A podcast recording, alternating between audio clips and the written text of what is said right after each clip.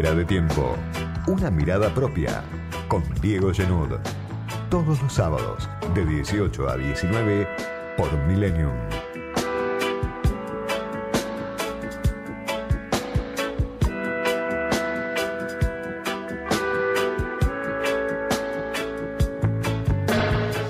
Semana clave, horas decisivas, recta final ya para las elecciones generales del 14 de noviembre. Todo el año hablando de esta instancia decisiva, analizando lo que puede suceder el 14 de noviembre, el domingo próximo, y una semana en la que el gobierno llega al menos si uno mira algunos indicadores, de mala manera. El dólar blue a 200 pesos, cruzando la barrera de los 200 pesos, alrededor de los 200 pesos el dólar paralelo, la brecha cambiaria alrededor del 100% y obviamente una inflación del 52% interanual. El dólar blue, un mercado paralelo muy chico que el gobierno muchas veces minimiza y la oposición sobredimensiona, pero que marca, marca la agenda, marca el pulso, genera sensaciones de preocupación en parte del electorado y impacta, por supuesto, también sobre los precios, genera una sensación de inestabilidad que al gobierno no le conviene en lo más mínimo. Cuando uno consulta a funcionarios, incluso cuando muchos de esos funcionarios hablan en los medios de comunicación, dicen, bueno, esto es casi de rigor en la previa de una elección, la inestabilidad que se genera en el mercado del dólar paralelo, un operativo habitual, en busca de una devaluación que el mercado reclama, que hay sectores económicos, actores del poder económico vienen reclamando una devaluación y que el gobierno insiste a través de Martín Guzmán, a través de de Alberto Fernández en negar.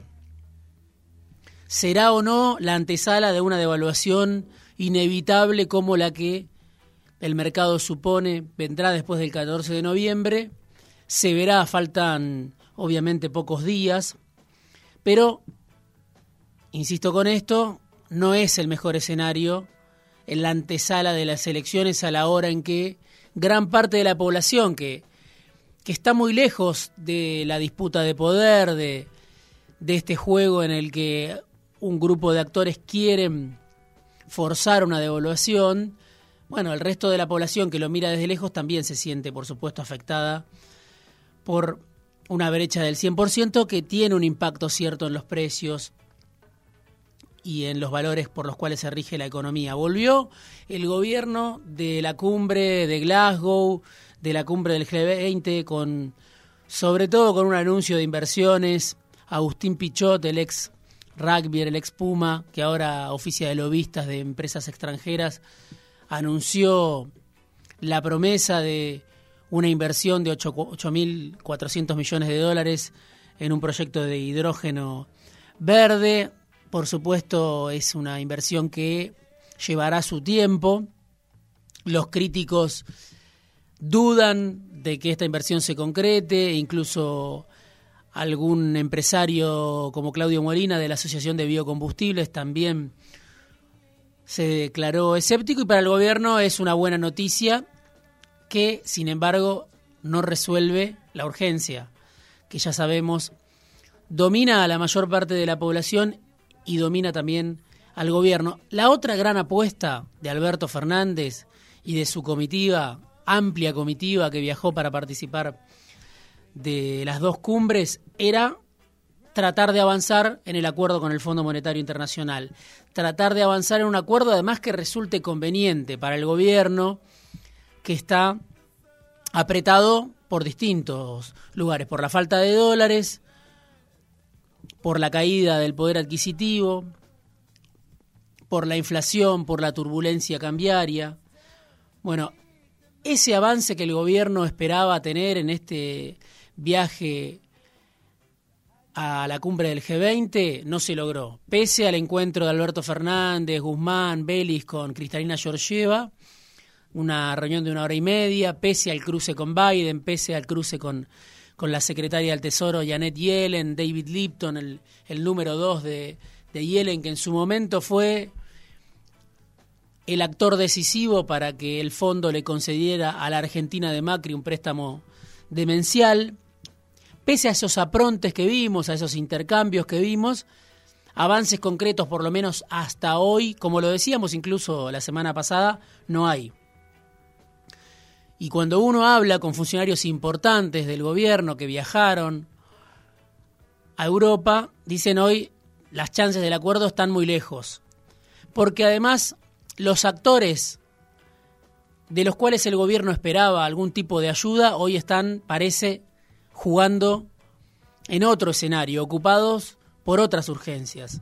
El Papa Francisco, que tomó distancia del gobierno, no está muy claro si fue por la sanción del aborto seguro, legal y gratuito, o si fue porque se hizo de la forma que se hizo, o si fue porque no está conforme con Alberto o por Cristina, lo cierto es que el Papa Francisco no recibió a Alberto Fernández en el viaje de la semana pasada y había sido un aliado importante, más teniendo en cuenta que sí se reunió con Biden. Cristalina Georgieva, también lo analizamos acá en este espacio, en alguna editorial anterior, hoy está en una posición también de fragilidad, de debilidad, cuestionada, atacada, impugnada por el establishment norteamericano, por este mismo secretario en su momento representante de Estados Unidos de Trump en el fondo, que es David Lipton, por David Malpas, que hoy es el presidente del Banco Mundial.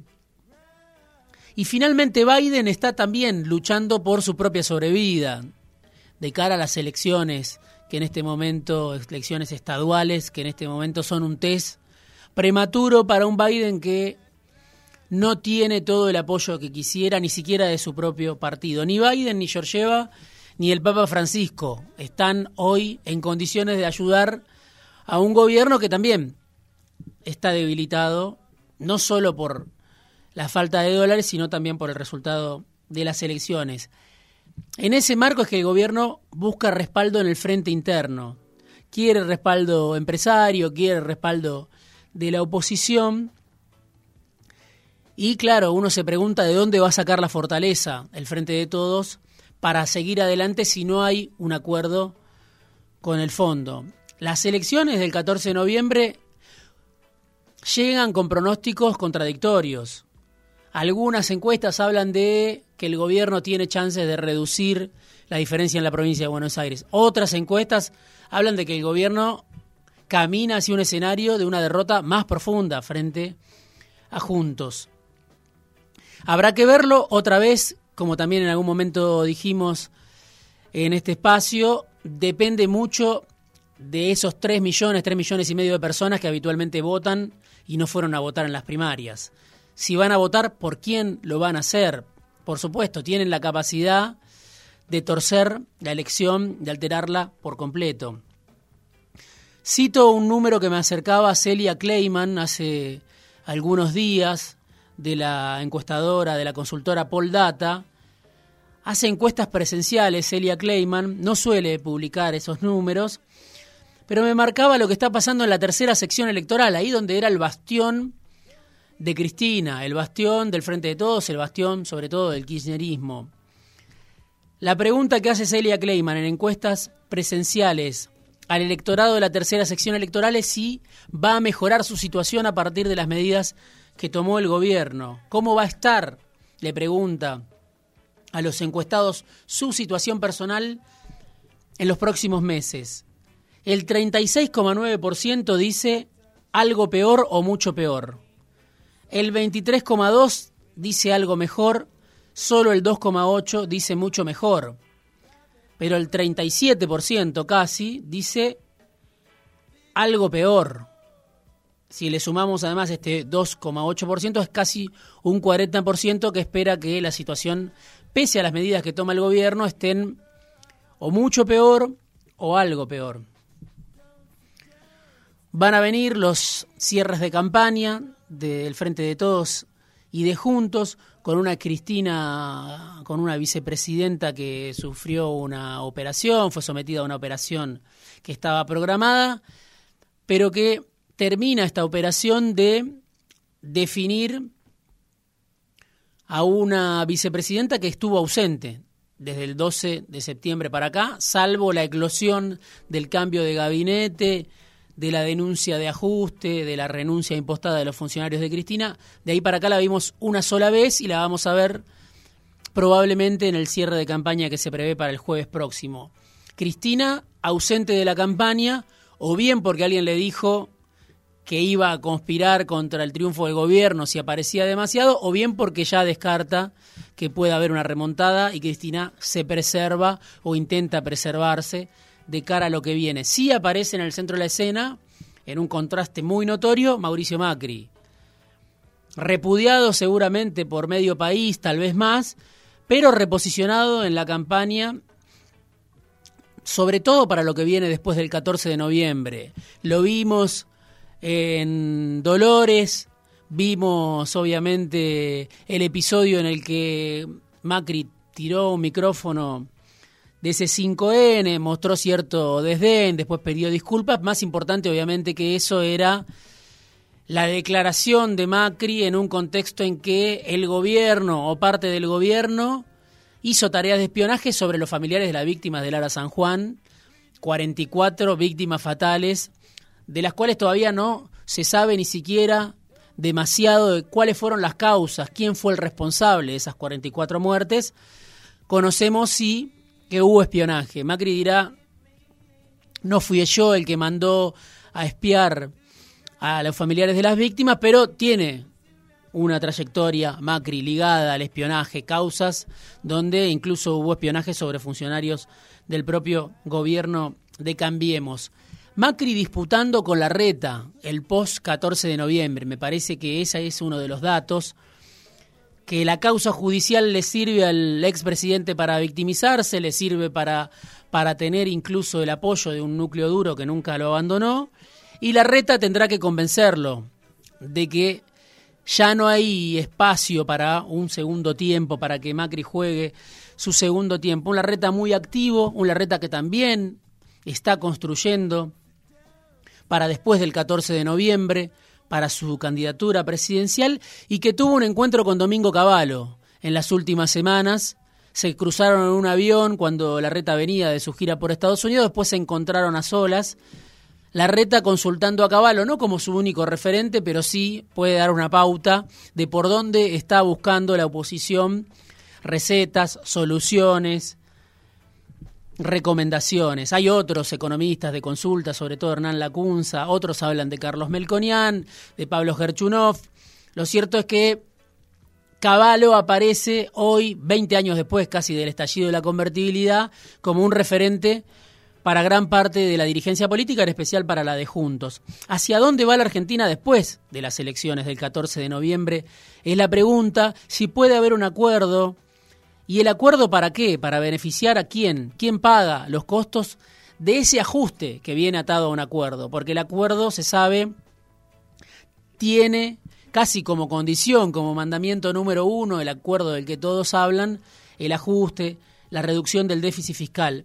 Cito un informe de la consultora de Ricardo Delgado, la consultora analítica, distribución del ingreso desequilibrado. Dice, Tres años consecutivos en recensión y una pandemia dejan una estructura económica y social muy deteriorada y muy distinta a la que el sistema político debía intermediar desde la salida de, la convertibilidad.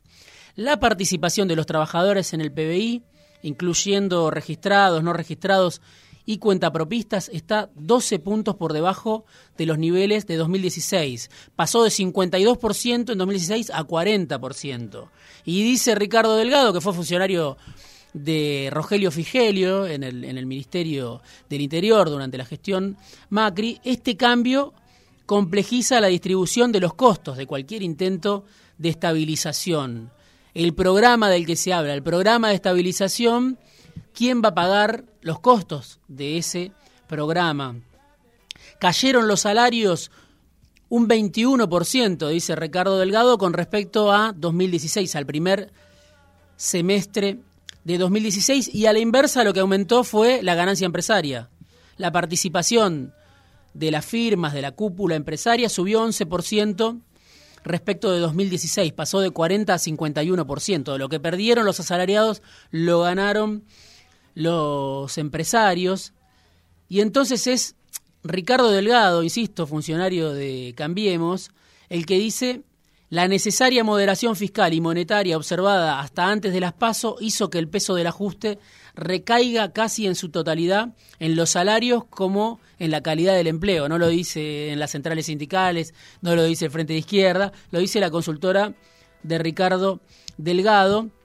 Y termina este informe que habla de la distribución desequilibrada del ingreso, un retroceso muy fuerte de los asalariados en los últimos cinco años, Pocas veces en la historia han existido tantas necesidades contrapuestas entre estabilizar la macro y mejorar la distribución del ingreso. Dos propósitos que parecen antagónicos hoy por hoy en la Argentina porque venís de un derrumbe profundo del que pocos hablan, del que la oposición no habla y, y al que el gobierno también prefiere muchas veces no hablar, no mencionar, porque claro, no pudo revertir esta situación en los años de pandemia. Al contrario, se profundizó la desigualdad si uno mira desde que asumió Alberto Fernández hasta este momento, el momento de la antesala de las elecciones. Alguien en el gobierno me decía, bueno, que nadie quede conforme es una buena manera de intervenir. Quiere decir que el gobierno está interviniendo bien. Bueno, es una manera también de verlo. Otra manera de verlo es que, claro, el gobierno está ahora dando su propia base de legitimidad y que perdió gran parte de sus adhesiones porque no solo no se revirtió el proceso de caída del ingreso del que habla la consultora analítica, sino que se profundizó en los dos años del gobierno del Frente de Todos. Se viene un acuerdo después de las elecciones es probable, es una necesidad del gobierno, un gobierno debilitado, quizás sea una necesidad también de la reta, porque alguien va a tener que hacer el ajuste y la reta prefiere que lo haga el gobierno del Frente de Todos, el Frente de Todos prefiere no hacerlo, entonces es una necesidad casi mutua de hacer un acuerdo. La pregunta una vez más es quién va a pagar los costos de ese acuerdo, un acuerdo que aunque no se diga, viene tiene incluido un ajuste más profundo.